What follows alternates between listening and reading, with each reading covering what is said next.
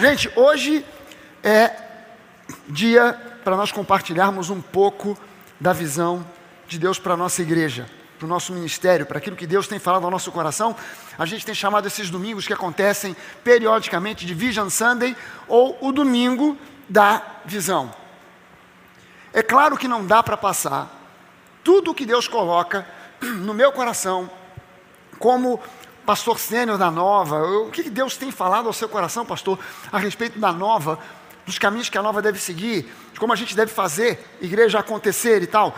Talvez não dê para falar tudo numa tacada só. Então o que a gente faz? A gente parte isso em pedaços e vai aos poucos passando, renovando, estimulando você a ver, a enxergar aquilo que a gente enxerga. Amém? Porque nós queremos caminhar todos numa mesma direção. A gente precisa caminhar juntos numa mesma direção. Você precisa botar no seu coração, na sua cabeça, que a nova existe porque Deus plantou no coração, no meu coração, uma visão específica. A, a, a, a nova não é uma igreja que repete, é um repeteco de várias outras igrejas. Eu tenho dito isso aqui. Se existem duas igrejas na mesma rua, no mesmo bairro, na mesma localidade, uma vizinha da outra, e as duas estão fazendo exatamente a mesma coisa, pregando a mesma coisa, uma das duas está sobrando. As igrejas existem e elas têm diferenciais. Elas têm algo que as diferencia uma das outras. E tem igreja, estilo de igreja, para todo tipo de gosto. A nova não é uma igreja para pessoas que gostam de uma igreja de estilo tradicional, que canta hinos da harpa cristã. Tem alguma coisa de errado com os hinos da harpa, pastor? Nada de errado. São hinos maravilhosos, letras maravilhosas, mas não é o que a gente canta. Quem gosta de um outro estilo, de uma igreja, onde todo mundo vai de terno, gravata e tal, e fala dessa maneira mais impostada, isso é do diabo? Não, não. Mas é o nosso estilo? Não. É outro estilo. Há pessoas que gostam de ser chicoteadas, que gostam de ser levar cajadada na cabeça, que quando o pastor dá paulada grita: "Fala, papai". É o estilo da nova não, não é.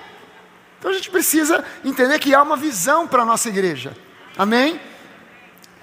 E eu quero compartilhar com você, é, é, para a gente responder essas perguntas. O que, que Deus tem. Eita!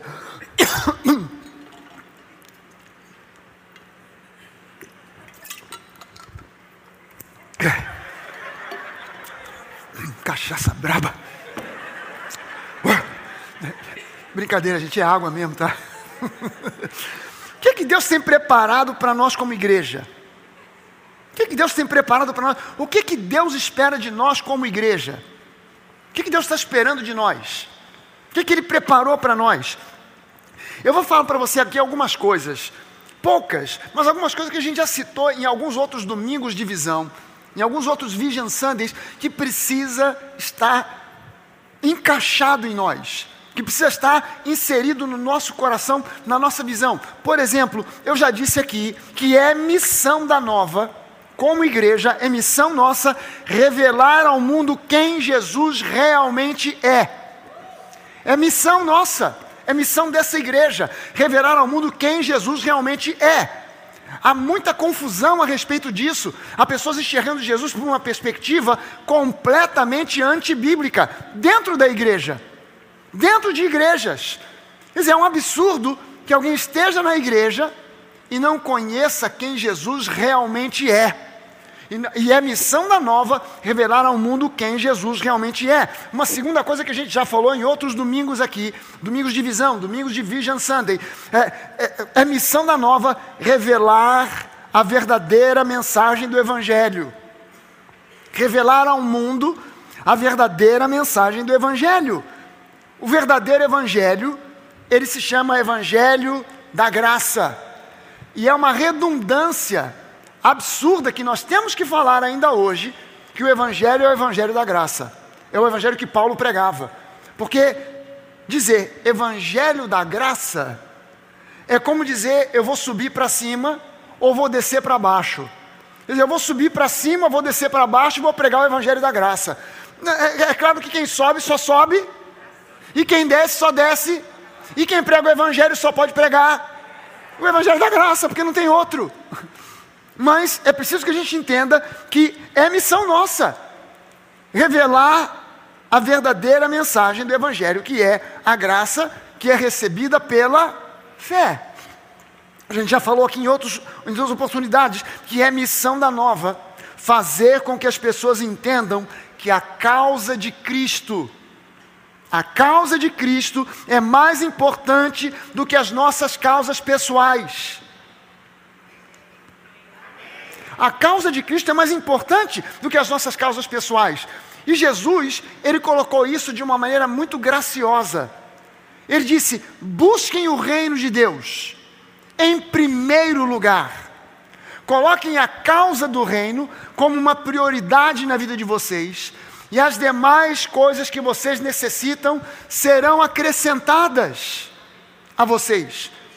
E, e, Davi colocou isso de uma maneira profética: bondade e misericórdia me seguirão todos os dias da minha vida, virão atrás de mim. Eu não estarei correndo atrás nem da bondade, nem da misericórdia, nem do amor, nem da graça, porque a bondade e a misericórdia me seguirão todos os dias. Isso foi profético para Davi.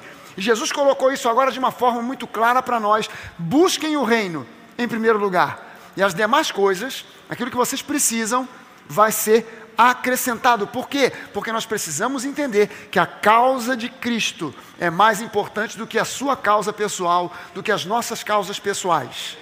Amém? Causas políticas ou humanitárias, elas têm o seu espaço, têm o seu valor, mas nenhuma delas supera a causa de Cristo. Por que, que a igreja se deixou polarizar? E o próximo ano é ano de eleição vai polarizar ainda mais. Nós vamos voltar àquela chatice de briga, de debate, de discussão, de crente que para de falar com crente porque um decidiu que vai votar no Moro, o outro disse que vai votar no Bolsonaro, o outro disse que vai votar no Lula. Nós vamos voltar àquele inferno de debates e polarizações. Mas é preciso que a gente entenda que a causa da igreja não é a causa do Bolsonaro, não é a causa do Lula, não é a causa do Moro, é a causa de Cristo. A causa de Cristo é a causa que está acima de toda outra causa. Amém, gente? Eu preciso entender quem eu já fui e quem eu sou agora em Cristo. Eu já fui alguém que fazia militância política. Não pense que eu é, é, olho para a política. Não, eu já fiz militância. Já andei com estrelinha vermelha na lapela. Já andei gritando por aí. É, é. Mas eu olho para trás e eu vejo quão otário eu fui. Eu já tive tempo em que para mim um fim de semana sem droga era uma droga. Mas eu olho para trás e eu vejo quão otário eu era, pensando que era um esperto, pensando que era mais malandro que todo mundo. Mas eu olho para trás e eu vejo quão otário eu fui. Mas quando eu olho para quem eu sou em Cristo, eu vejo que a causa dele é uma causa digna de ser abraçada, porque nela não há otário. Mas o diabo tenta fazer de nós otários, com o espírito do engano. E eu preciso estar muito alerta, porque a causa de Cristo é maior do que qualquer outra causa. Uma ideologia política, por mais correta e justa que ela seja, não pode dar vida eterna a ninguém. Eu preciso me lembrar que um necessitado, depois de alimentado e vestido, continua necessitando de salvação que só Jesus pode dar. Amém, gente? Mas para hoje, eu só tenho um ponto para você hoje. Não são ser três, quatro, cinco pontos da visão da nova. Um ponto só. É uma mensagem de um único ponto. Qual é o ponto de hoje? É missão da nova. A igreja que nós queremos ser é uma igreja onde as pessoas crescem e se desenvolvem em qualidade. Uma igreja onde as pessoas crescem e se desenvolvem em qualidade. Deus quer que nós sejamos pessoas que crescem em qualidade. Amém, gente? Efésios 4, de 11 a 16. Presta sua atenção no que Paulo está escrevendo para a igreja de Éfeso porque isso aqui tem uma implicação muito grande em relação ao crescimento da igreja. a expansão do reino. E Paulo diz o seguinte para os Efésios, no versículo 11, capítulo 4, do versículo 11 em diante, ele diz assim: Ele mesmo, e aqui Paulo está falando sobre Jesus, ele diz: Ele mesmo concedeu uns para apóstolos, outros para profetas, outros para evangelistas e outros para pastores e mestres. Qual a finalidade disso? No versículo 12 ele começa a dizer: com a finalidade, com vistas ao aperfeiçoamento dos santos, para o desempenho do seu serviço.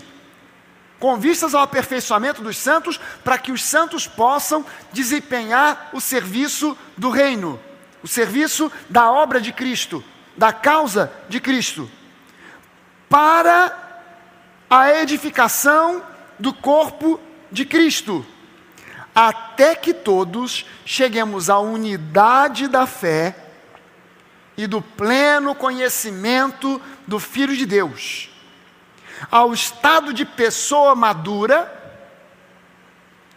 ao estado de pessoa madura, à medida da estatura da plenitude de Cristo, para que nós não mais sejamos como crianças, arrastados pelas ondas e levados de um lado por outro por qualquer vento de doutrina, pela artimanha das pessoas, pela astúcia com que induzem ao erro, mas seguindo a verdade, que é a palavra, que é Jesus, seguindo a verdade em amor, cresçamos em tudo naquele que é a cabeça, Cristo. Cristo. Você percebeu que até aqui, tudo que Paulo está falando tem a ver com crescimento em termos de qualidade. Hã? Conseguiu perceber isso aqui? Até aqui, Paulo está falando, Jesus ele concede à igreja os dons ministeriais, apóstolos, profetas, evangelistas, pastores, mestres, com a finalidade de que o corpo de Cristo seja edificado, com a finalidade de que nós cresçamos, amadureçamos, atinjamos a plenitude de Cristo, a maturidade de Cristo, para que nós não mais sejamos agitados para lá e para cá por todo e qualquer vento de doutrina, pela artimanha dos homens com a qual eles induzem ao erro. Para que nós não fiquemos mais por aí perdidos, batendo cabeça, mas que nós cresçamos para atingir a maturidade de Cristo. Você está entendendo que até aqui, Paulo está falando sobre crescimento em maturidade, Paulo está falando em crescimento em termos de qualidade. Ok? Agora no versículo 16 em diante ele diz: De quem, para que nós, seguindo a verdade em amor, vou ler o versículo 15 para a gente pegar o fim da meada. Mas seguindo a verdade em amor, cresçamos em tudo naquele que é a cabeça, Cristo, de quem todo o corpo, toda a igreja, bem ajustado, consolidado pelo auxílio de todas as juntas, segundo a justa cooperação de cada parte, de cada pessoa, de cada membro, efetua o seu próprio crescimento para a edificação de si mesmo em amor. Agora, Paulo está falando de crescimento em quantidade. Primeiro crescimento em qualidade, que gera crescimento em quantidade. O objetivo número um é o crescimento em qualidade. Eu não escolho, eu quero crescer em qualidade, não estou preocupado com quantidade. Ou, não, o que eu quero é quantidade, não estou preocupado com qualidade. Não, não, eu quero os dois. Eu quero crescimento em qualidade e crescimento em quantidade. Mas em qual eu coloco foco primeiro? Eu coloco foco primeiro na qualidade, porque crescimento em qualidade gera crescimento em quantidade. A gente precisa entender isso como igreja, que o crescimento não tem a ver primariamente, primeiramente com um crescimento de quantidade, mas com um crescimento em qualidade. Essa é a visão de Deus para a igreja do Senhor Jesus na face da terra. Não é simplesmente a visão de Deus para a nova igreja, essa é a visão de Deus para a sua igreja sobre a face da terra. A igreja que Deus projetou no seu coração é uma igreja que cresce Deus não projetou a igreja para ser um, um, um, submundo, um grupinho, pequeno, fechado. Não, Deus projetou a igreja para crescer, se expandir, cobrir a terra como as águas cobrem o mar. Deus projetou a igreja para isso. A questão que nós precisamos é, é, é, entender que nós não precisamos crescer somente quantitativamente, mas antes de tudo crescermos qualitativamente, porque qualidade atrai quantidade. Quantidade por si só não significa qualidade. Quantidade por si só não significa qualidade. Deixa eu fazer uma pergunta para você. Qual é o investimento, o melhor investimento que um restaurante, um dono de restaurante pode fazer? Comprar pratos novos, mandar pintar o restaurante para ele ficar renovado, novinho, comprar panelas novas, fogão novo. Cara, eu fui outro dia num restaurante, fui convidado, ganhei de presente para ir num restaurante, restaurante top, top, top. O gerente do restaurante foi aluno da escola bíblica e aí nos convidou. E aí ele contou para nós que nesse restaurante tem um fogão, um forno. É forno ou fogão aquele forno? É um forno, um forno alemão que você pode botar qualquer coisa lá dentro que o gosto e o cheiro de uma coisa não mistura com a outra. Como é que essa tecnologia? Bota peixe, bota carne. A carne não fica com gosto de peixe, o peixe não fica com gosto de carne. Um não atrapalha o outro. E cada um cozinha no seu tempo. Eu falei, uau, esse é um investimento, é o melhor investimento que um restaurante pode fazer. Cara, é um baita investimento. Ele falou lá o preço do, do, do forno, eu até tinha pensado, antes que ele começou a falar, eu falei, vou comprar um desse para Denise, botar lá em casa. Quando ele falou um preço, eu disse, Senhor, fica aí na, na, na wish list, lista dos desejos. Fica só aí porque não dá. Mas qual é o melhor investimento que o dono de restaurante pode fazer? Contratar o melhor chefe que ele encontrar na face da terra. Porque um chefe de qualidade faz comida de qualidade, uma comida de qualidade faz um restaurante trazer gente. Você passa na porta de um restaurante, não conhece, está vazio, não sou eu que vou entrar. Tem ninguém, é hora do almoço. É hora do jantar, não tem ninguém. Tem uma pessoa comendo e ela está assim, ó. Eu não entro. Passo no restaurante e pergunto: vem cá, tá cheio? Ó, tem uma fila de uma hora e meia. Então é nesse que eu vou ficar. Bota meu nome na lista aí. Porque com certeza aquele ali é bom. Aonde você tem um restaurante com comida boa, não precisa nem botar propaganda em lugar nenhum. As pessoas de boca em boca vão passando de uma para outra. Cara, aquele restaurante é uma maravilha. Você tem que ir lá conhecer. Cara, lá tem uma comida, tem um prato maravilhoso. Prato assim, assim, assado. É comida italiana, é comida francesa, é comida brasileira. Você precisa ir lá e tal. É, não é isso, gente? É, é, então, precisa entender um qualidade, um restaurante de qualidade vai atrair pessoas. Igrejas que focam em estratégia de crescimento estratégias de crescimento estão focando no alvo errado. Atos capítulo 2 descreve o estilo de, de, de vida da igreja, e eu não vou ler aqui Atos 2 para você, mas se você já leu Atos capítulo 2, que fala do estilo de vida da igreja, nos mostra que aquela igreja, que a gente chama de igreja primitiva, era uma igreja, em primeiro lugar, cheia do Espírito Santo. É o que a gente precisa ser, é o que a gente quer ser uma igreja, não um pastor cheio do Espírito Santo, não os pastores cheios do Espírito Santo, não os músicos, não apenas os cantores, mas toda a igreja, cada membro, do maior ao menor, cheios do Espírito Santo.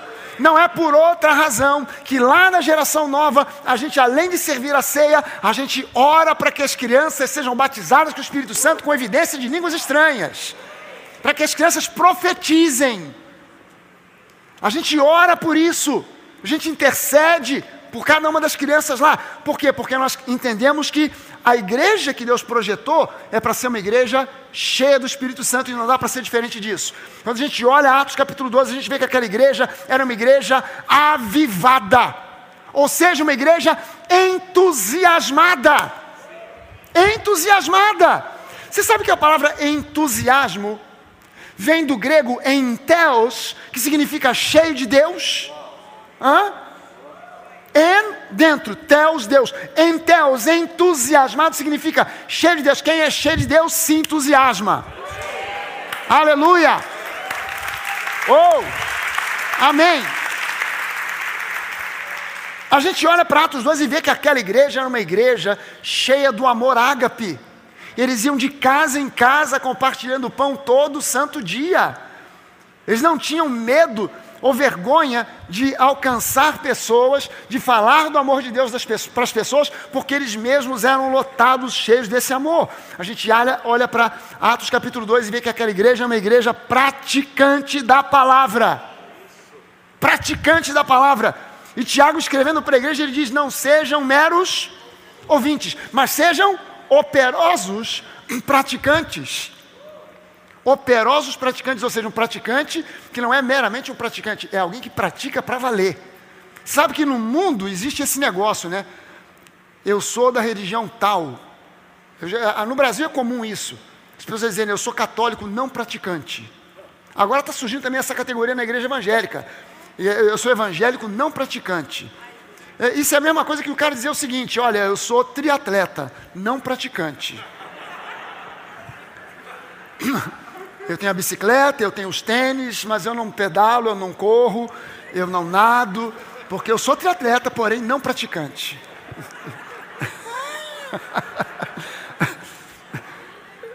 Gente, a igreja de Atos 12 era uma igreja praticante da palavra.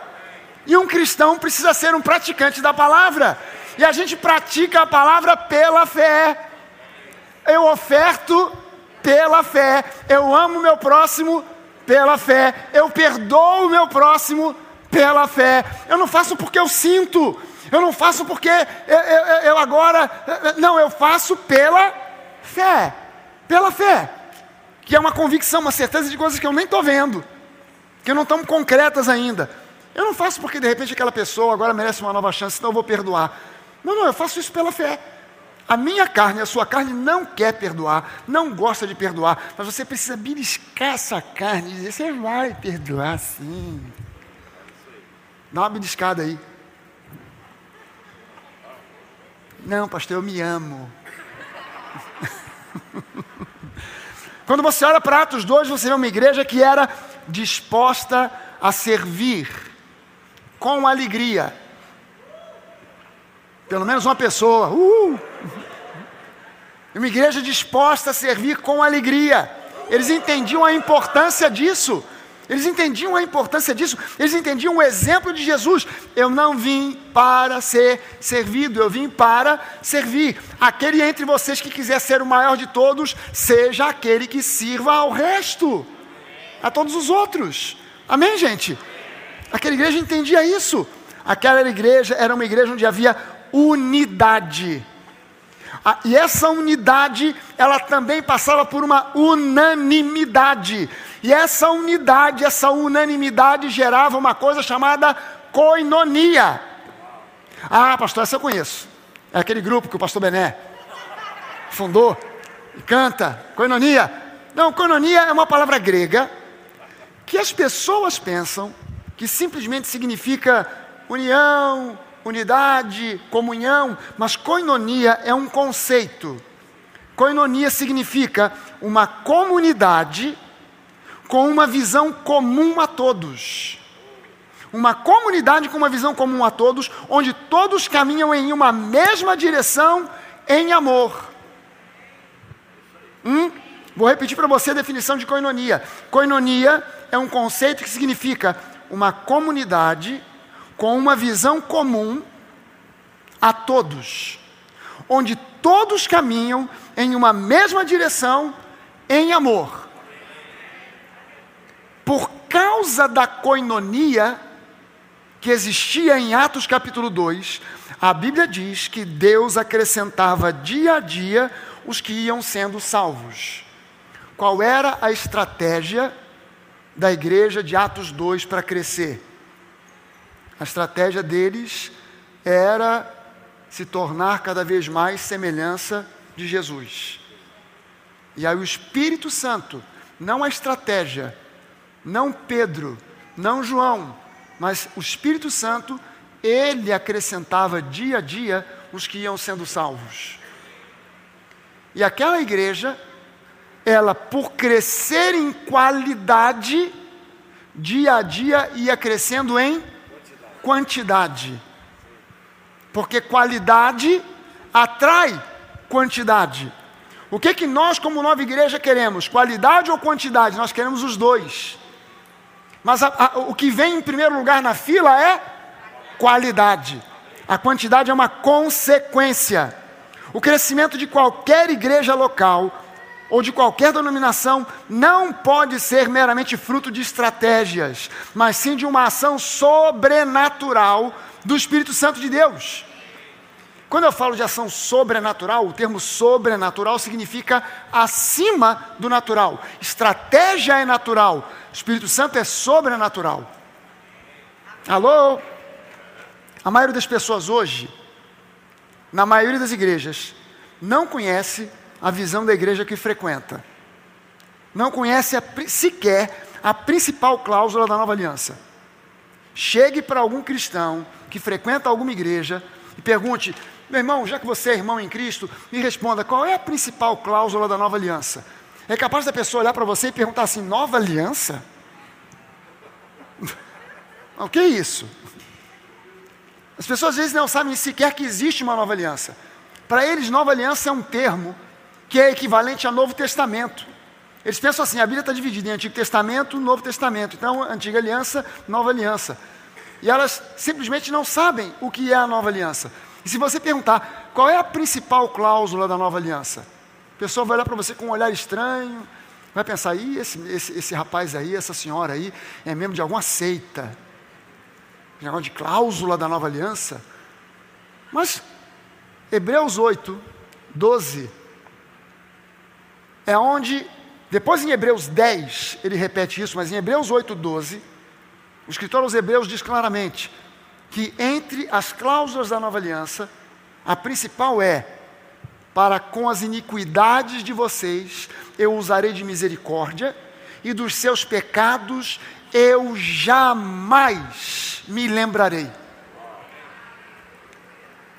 Por causa dessa cláusula, eu posso ler Romanos 8 e dizer: Isso é para mim, isso é real, isso é nova aliança. Agora, pois, já nenhuma condenação há para os que estão em Cristo Jesus. Por quê? Por que Romanos 8:1? Porque Hebreus 8:12 me afirma de que para com os meus erros, as minhas iniquidades, os meus atos de injustiça, ele usaria de misericórdia e das minhas iniquidades, dos meus pecados, ele jamais. Você entende a palavra jamais? Jamais, nunca, never, em hipótese alguma, jamais. Nunca em tempo algum eu voltarei a lembrar dos seus pecados. Pastor, mas foi ontem que eu pequei. Para Deus, hoje, você é uma nova criatura. É um tempo novo, é um novo momento, é uma nova oportunidade. É um momento de exercitar metanoia. Não é momento de ficar ruminando. Eu errei, eu pisei na bola, eu fiz e tal. Quando você rumina assim, o espírito do engano, ele entra para trazer sobre você acusação e condenação. E você entra na igreja ruim e você sai mal. E Deus ele quer que você entenda que o Espírito Santo ele está presente nesse lugar e em cada culto que se realiza nessa manhã ao redor do planeta Terra, para trazer uma nova consciência, não mais a consciência do pecado, mas a consciência da justiça. Em Cristo eu fui plenamente perdoado. A maioria das pessoas hoje, na verdade, sequer conhece a diferença entre a antiga e a nova aliança não entende o que significa justificação. Eu fui justificado por Cristo. Eu fui justificado em Cristo. Por isso, sobre mim hoje já não pesa nenhuma condenação. Por quê? Porque eu fui apresentado por Jesus no tribunal do universo, aonde o justo juiz, o Senhor de todos os senhores, o Senhor do universo, me julgou em Cristo. Em Cristo eu fui condenado, em Cristo eu fui morto, em Cristo eu fui sepultado e com Cristo eu ressuscitei para viver em novidade de vida. Tudo aquilo que era contra mim ficou na sepultura. Não é que a, a, a gente não fale de juízo, a questão é que o juízo para nós é passado, não é futuro. O juízo para o diabo é futuro. O juízo para aqueles que não estão em Cristo é futuro, mas o, o juízo para nós que somos filhos é passado, porque em Cristo, na cruz do, Calvá, do Calvário, nós fomos julgados e nós fomos condenados em Cristo e fomos condenados à morte, mas com Ele, porque o salário do pecado é a morte, e nós fomos condenados com Ele, e em Cristo nós morremos, o preço foi pago. Jesus na cruz, Ele bradou está consumado, está resolvido, está liquidado, está finalizado. O trabalho é pleno e completo. O que, que eu e você temos para fazer para complementar a obra de Jesus? Absolutamente nada a não ser crer. A minha questão não é fazer certo, a minha questão é crer certo. Quem crê certo, faz certo. Eu preciso me conscientizar de que a obra da cruz foi plena, foi completa. Eu preciso me lembrar que o primeiro milagre de Jesus foi o mais significante de todos. O, o primeiro milagre, e, e João afirma para nós que esse foi o primeiro milagre que Jesus realizou. Eu sei que há tradições que dizem que Jesus, quando era criança, fazia milagres a três por dois. Ele pegava passarinho morto, soprava e o passarinho saía voando. Eu sei que há tradições que dizem isso, mas a Bíblia não fala absolutamente nada sobre isso. Os escritos posteriores à Bíblia, daqueles que foram os primeiros pastores, bispos, profetas, apóstolos da igreja, nunca registraram nada a respeito de milagres de Jesus quando era criança. Mas João, quando ele registra o seu evangelho, ele cita que o primeiro milagre que Jesus fez, e João não chama de milagres. João, quando fala sobre a transformação da água em vinho, ele não diz, e com isso Jesus fez o primeiro milagre. Não, esse foi o primeiro sinal. Sinal que Jesus realizou. Todos os milagres de Jesus em João são chamados de sinais. E, a, e, e esse milagre é o mais significativo de todos. Porque Jesus, ele é convidado para ir a uma festa de casamento. Ele chega nessa festa, a gente não sabe a condição financeira desse casal, se era um casal com mais grana ou menos grana. Provavelmente, pelo evento que aconteceu, não devia ser um casal de família rica, provavelmente. Porque a Bíblia diz que no meio da festa, o vinho acabou. Isso não era algo que se esperava acontecer numa festa. Era algo que você se planejava antes. Cara, vou ter tantos convidados, então eu preciso de ter tantos litros de vinho, tantas talhas com vinho para servir essa turma toda durante os dias da festa. Porque aquela festa não era uma festa de um dia só, era uma festa que se estendia por alguns dias, muitas vezes até uma semana de festa, de celebração pelo casamento. E aquele casal, no meio da festa, acabou o vinho. E aí, Jesus entra em cena,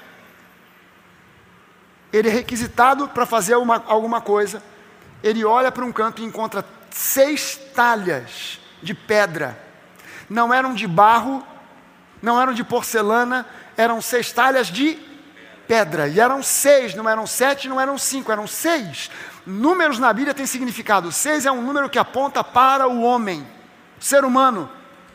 O homem sem Deus. O homem natural. Sete é o número da perfeição. Mas seis é o número do homem insuficiente. Tentando realizar e fazer as coisas na sua força, no seu poder, na sua capacidade natural. Eram seis as talhas e elas eram de pedra. E pedra na Bíblia sempre tem um simbolismo ligado com a lei que foi escrita em tábuas de pedra. Jesus olha e manda encher aquelas talhas de água. Aquelas talhas não eram vasinhos, não eram pequenos vasos para colocar água. A Bíblia diz que cada uma delas tinha entre 40 e 60, se não me engano, não estou falando aqui a, a, o número errado, metretas cabia essa quantidade de metreta. Metreta você não sabe o que é, nem eu tive que procurar para saber. Claro, Mas é, essa medida equivaleria a algo entre 80 e 120 litros. Então eram vasos de pedra praticamente chegando perto da minha altura, ou alguma coisa assim, alguns maiores, outros menores, uns mais, mais bojudos, outros mais estreitos, mas em média, se você fizer a conta, se eram seis, cabendo entre 80 litros e 120 litros, Jesus manda encher, você tem em média 100 litros de água para cada uma daquelas talhas. 600 litros de água. E aquela água não era água para beber, não era água para matar sede de ninguém. Aquela água era uma água para os cerimoniais tradicionais de lavagem de pés e de mãos. A Bíblia não ordena que os judeus, quando chegassem em algum lugar, precisassem lavar as mãos ou os pés. Mas uma tradição foi se desenvolvendo, e na época de Jesus, aonde o judeu chegava, ele lavava as mãos ou lavava os pés. Os pés porque estavam empoeirados, as mãos porque podiam ter tocado em alguma coisa impura, então ele lavava as mãos, lavava os pés, e aquela água era uma água para esse cerimonial de lavagem de pés e mãos. Era uma água para um cerimonial tradicional, não instituído por Deus, mas pelo homem na sua insuficiência, na sua tentativa de interpretar a lei e, através da lei, alcançar caminho para chegar a Deus. Jesus manda encher aquelas talhas até a boca de água. E quando ele dá uma ordem para que agora os servos vão lá e recolham para servir, o que eles encontram ali dentro é um vinho de primeiríssima qualidade, ao ponto do mestre de cerimônias dar uma bronca no noivo. Rapaz, que é isso aqui? Você, as pessoas nas festas costumam servir primeiro o vinho de alta qualidade, e depois que as pessoas já beberam e já estão com o paladar meio alterado, aí eles servem um outro vinho mais barato, porque aí a pessoa já não diferencia muito bem de um para o outro.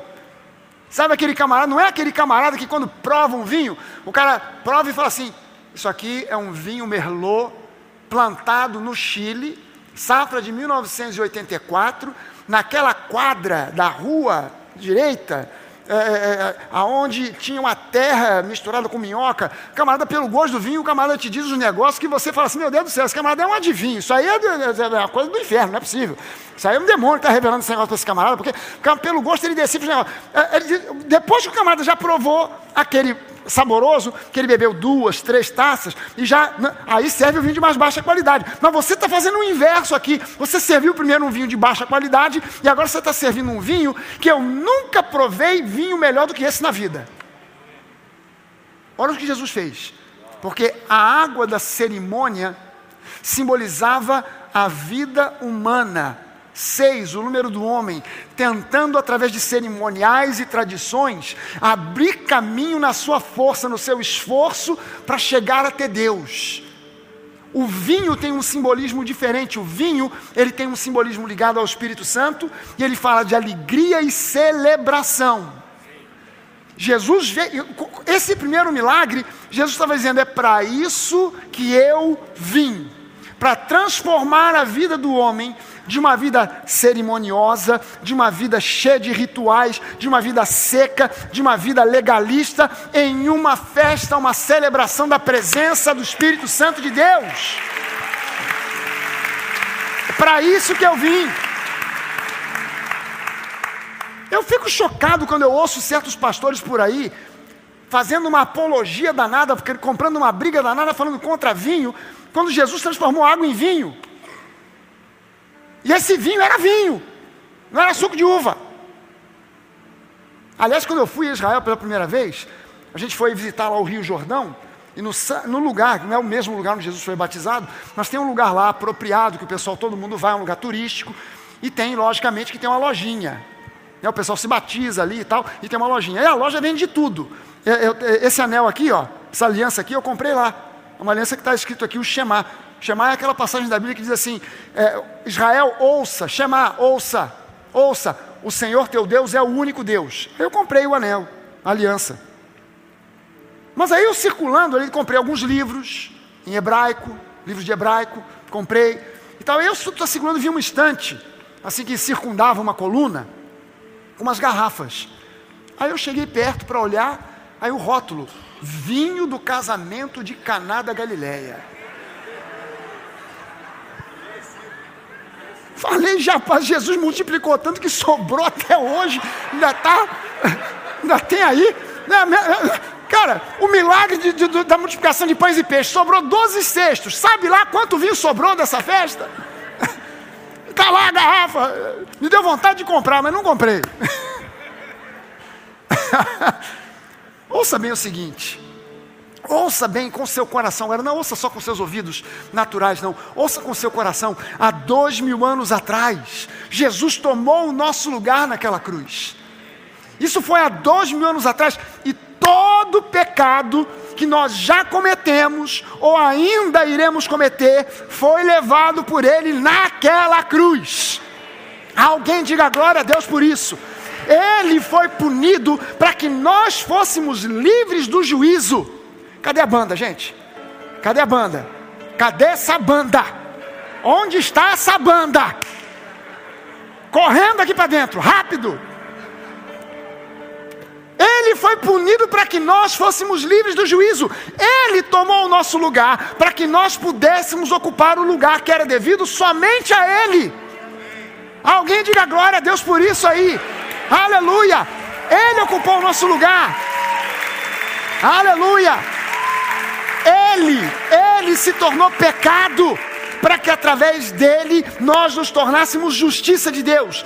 Ele se tornou maldição para que nós nos tornássemos abençoados. Ele foi abandonado. Deus meu, Deus meu, por que me desamparaste? Para que nós agora pudéssemos ser cercados e abraçados pela presença do Pai.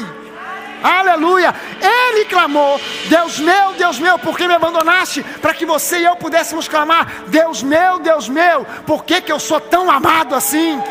Aleluia! Ele não tinha Enquanto Jesus estava na face da terra ministrando, ele disse: O filho do homem não tem onde reclinar a cabeça para descansar. Até os animais do campo têm a sua toca, têm o seu lugar de descanso. O filho do homem não tem esse lugar de descanso. Jesus encontrou descanso na cruz do Calvário. A Bíblia diz que Jesus estava pendurado naquela cruz. E quando ele entregou o Espírito ao Pai, a Bíblia não diz que a cabeça dele despencou. Ele inclinou a cabeça, rendendo o Espírito ao Pai. E ele fez isso porque se Jesus não entregasse o Espírito ao Pai, ele estaria até hoje pendurado naquela cruz. E a gente estaria viajando para Israel para ver o fenômeno do homem que há dois mil anos está pendurado numa cruz e não morre nunca. Mas ele entregou o Espírito ao Pai, ele se rendeu ali porque ele encontrou descanso em te amar. Ele encontrou descanso em te justificar. Ele encontrou descanso em completar a obra para a qual ele veio a esse mundo. Aquele era o momento, desde o seu nascimento, aquele era o momento que Jesus passou 33 anos da sua vida esperando por ele. Aquele era o momento, aquele era o dia. No momento em que Jesus foi preso, você pode ter certeza, no coração dele ele dizia: É chegada a hora, é chegado o momento para aquilo que eu nasci, é para isso que eu vim ao mundo para redimir, para justificar através da morte na cruz mas tem algo maravilhoso. Esse Jesus que pagou o preço por mim e por você, ele não ficou prostrado naquela sepultura. Há um terceiro dia para ser celebrado, há um terceiro dia para ser comemorado, há um terceiro dia para ser rememorado por nós. No terceiro dia, quem foi até o sepulcro pensando que ia ungir um corpo morto, pensando que ia encontrar um cadáver, encontrou um sepulcro vazio, porque Jesus ressuscitou e ele está vivo. Aleluia! E ele fez isso por nós.